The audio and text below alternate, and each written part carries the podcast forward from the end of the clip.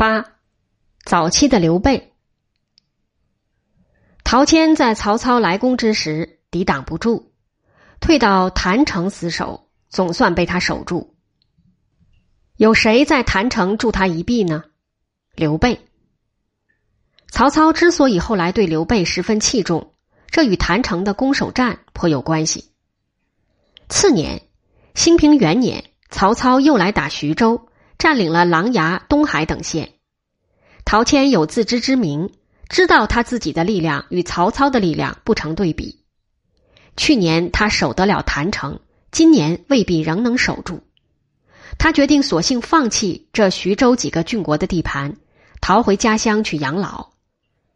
幸亏在曹操的兖州后方出了陈宫、张邈等人迎来吕布的事，曹操慌忙回军北向去打吕布。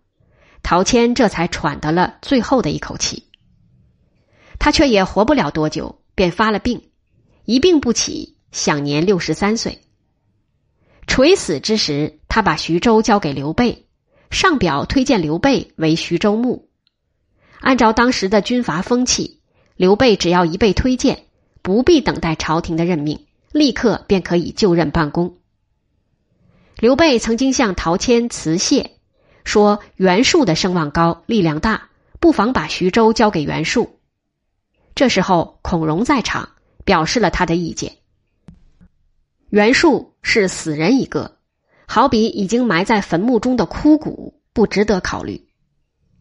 刘备于是接受了陶谦的好意，以客将的身份继任为官位甚高的徐州牧。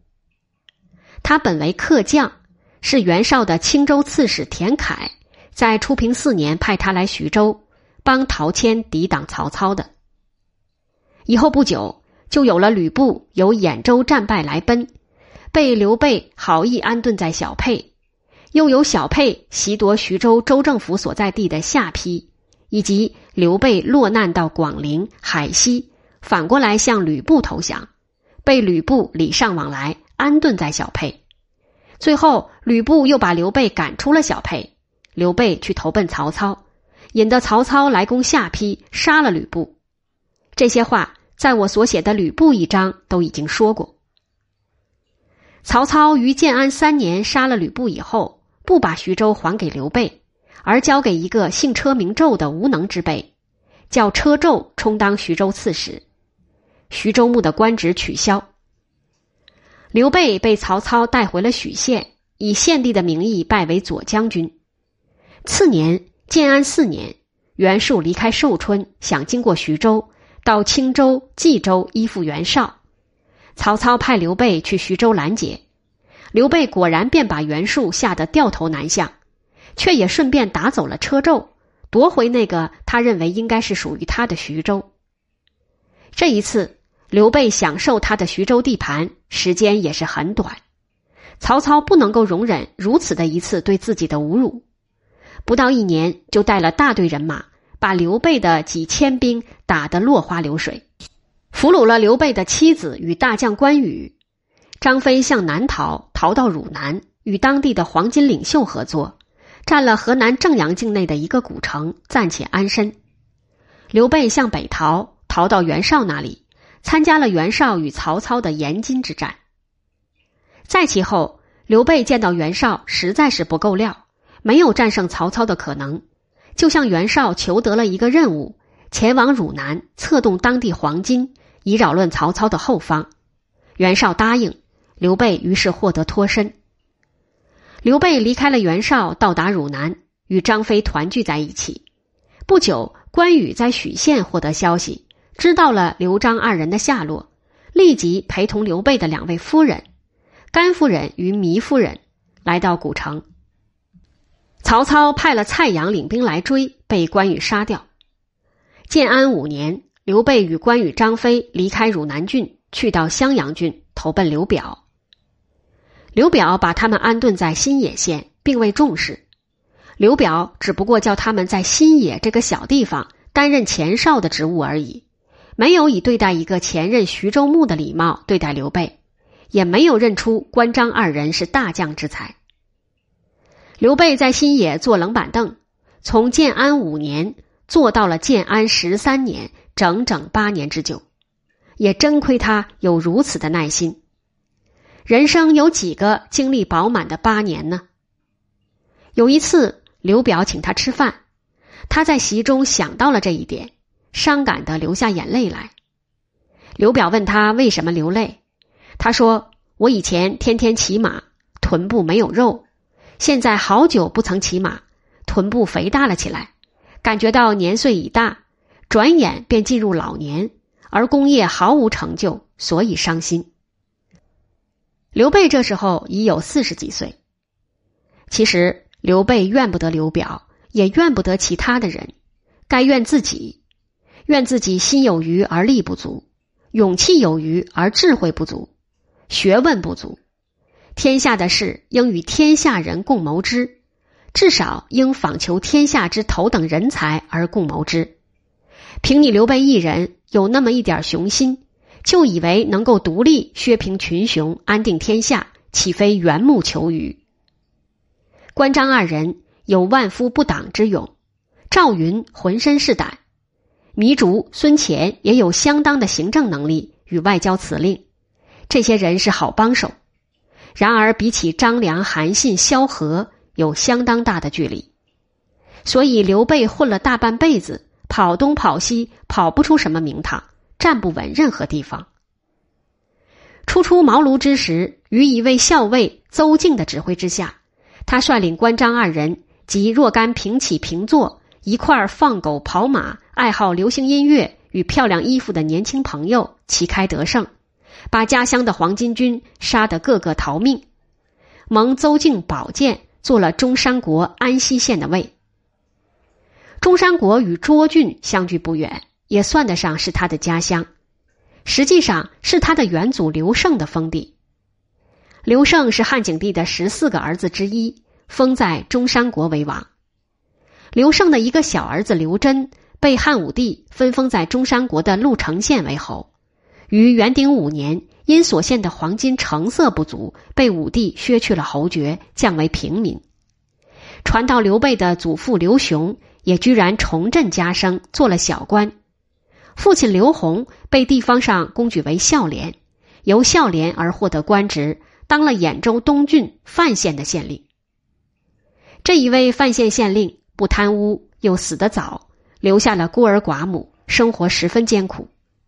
刘备与他的母亲懂得因时顺变，能屈能伸，就凭他们母子俩的双手自力更生，贩鞋子卖，织席子卖，倒也活得很好，而且省得下钱来供应刘备读书，做了同郡的卢植先生的弟子。刘备出生于幽州的涿郡涿县，从唐朝到清朝称为涿州，民国改称涿县，中山国属于冀州。首县在卢奴，今天的河北定县；安西县属于中山国，就址在今天定县之东。刘备不仅有钱读书，而且有钱交朋友，这便不能仅仅靠贩鞋子与织席子的收入了。他有两个知己：中山国的大商人张世平与苏双，这两人是做马匹生意的，从塞外运马到内地来卖。很发了一点财，路过涿郡，可能卖了马给刘备，而刘备对于马十分内行，谈起一套有关于马的马经来，引起张苏的好感。刘备不仅很会骑马，而且深通相马之术。这两人见到刘备的若干朋友也气宇非凡，颇有出息，就慷慨解囊支援刘备，使得刘备有钱团结一批徒众，走在街上。骑在郊外，都前呼后拥，声势浩大，形成了未可欺辱的地方势力，相当不简单。刘备不曾进过军事学校，所会的只是骑马、射箭、舞刀舞剑，加上一些书本上的战略常识，如《孙子兵法》之类。当时似乎谁也不曾进过军事学校，汉朝的中国没有军事学校。但是在高级的国立学校之中，有涉及军事的学科。刘备呢，不曾进过高级的国立学校，因此他打黄巾军绰有余韵，帮公孙瓒的田楷扫荡青州也不甚吃力。等到与袁术、吕布、曹操这些人对垒，就很难应付了。奇怪的是，他帮陶谦守下邳，而曹操竟然攻下邳不下。我们没有充分的史料，无法找出其中的原因。也许曹操当时的兵本不甚多，已经和陶谦拼掉了不少，而且军粮吃完，疏运不济。本来他的运气也不算坏，以一个毫无带兵资历。又不曾得过孝廉、茂才之类的保举的人，平步青云，当了安西的尉，比县长差不了多少。其后，为了恨巡查郡县的督邮之官对他搭架子，不肯接见他，就把这督邮捆了起来，打了二百军棍，绑在马桩子上。闯下这场大祸以后，刘备索性连县尉之官也不稀罕做了，把寿脱了下来。挂在都邮的景象，带了关张二人离开安西县，扬长而去，开始亡命生涯。亡命了不久，攀交了大将军何进派往丹阳郡招兵的冠秋义，随同冠秋义去丹阳，路过下邳，顺便解决了当地的小土匪。冠秋义保他一本，他这就又当起官来，山东昌邑县之东的下密县的县城。副县长，县城当了不久，不知为了什么缘故，刘备又不干了。大概是年少气盛，受不了委屈吧。年纪在二十五六岁左右。《三国演义》的作者把捆打督邮的事写在张飞身上，以渲染这位作者所送给张飞的粗暴性格。正史上却没有这样的一个张飞。张飞是富家子弟，字写的极好。生平的嗜好是画美人，武艺也不错。不干了下密的县城以后，刘备官运亨通，闲不了多久，又做禹城西南高唐县的县尉，由县尉而升为县令。大县的主管官称为县令，小县的称为县长。这是他第二次当县尉，第一次当县长。